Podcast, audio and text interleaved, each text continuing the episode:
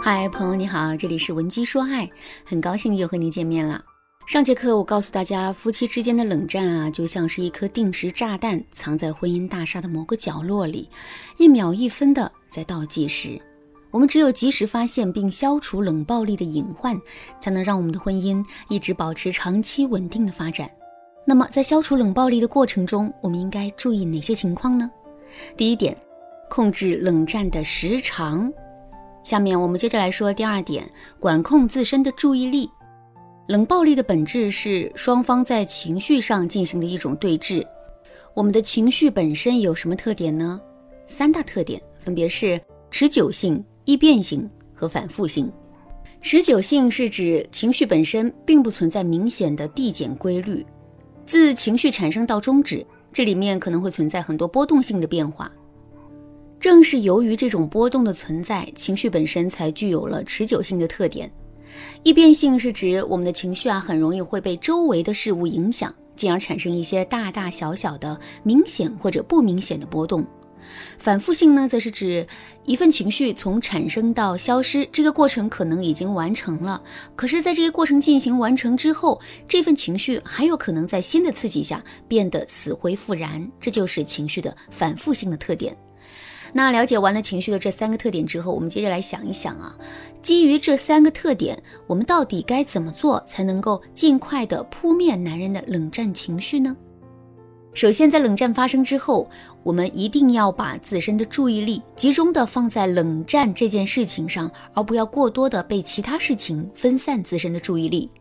为什么要这么做呢？这是因为，一旦我们自身的注意力被其他的事情分散了之后，两个人冷战的情绪的衰减就会变得非常缓慢。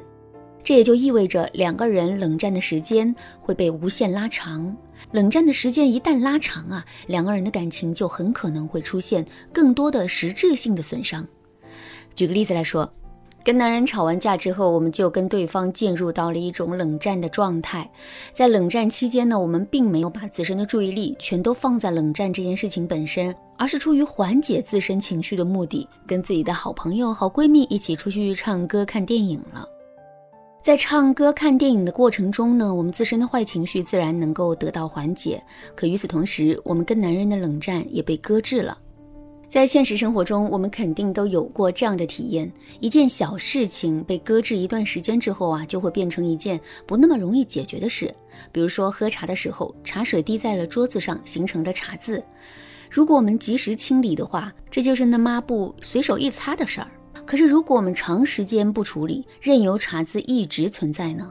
之后这块污渍可能就会变得再也擦不掉了。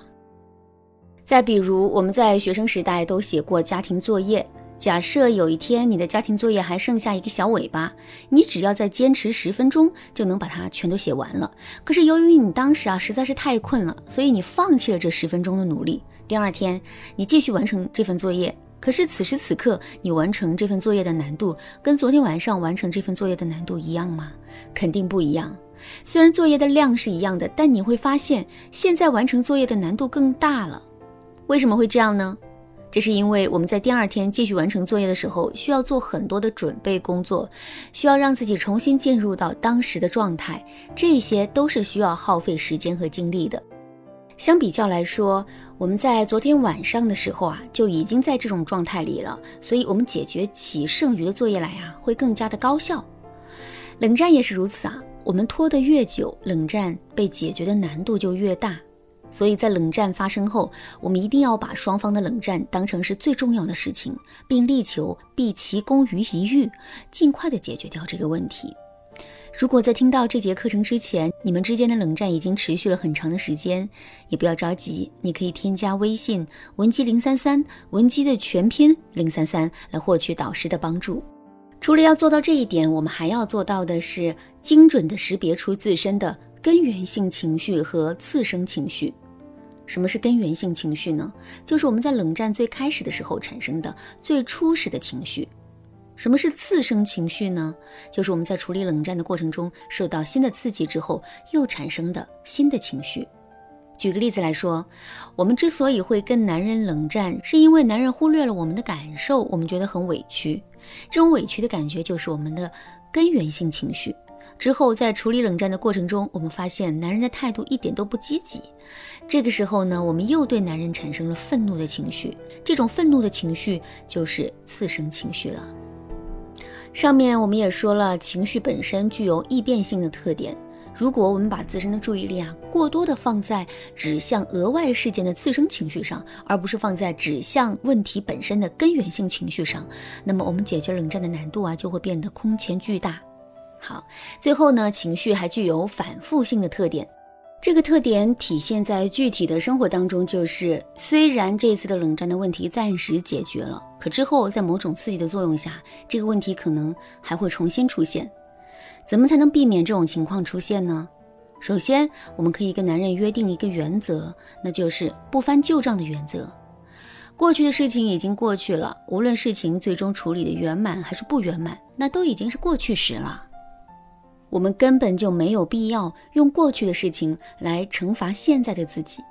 另外，我们在给出最终的解决方案的时候啊，一定要让男人也参与进来，而不是自己拟定了一个方案，然后拿给男人过目。那为什么要让男人参与进来呢？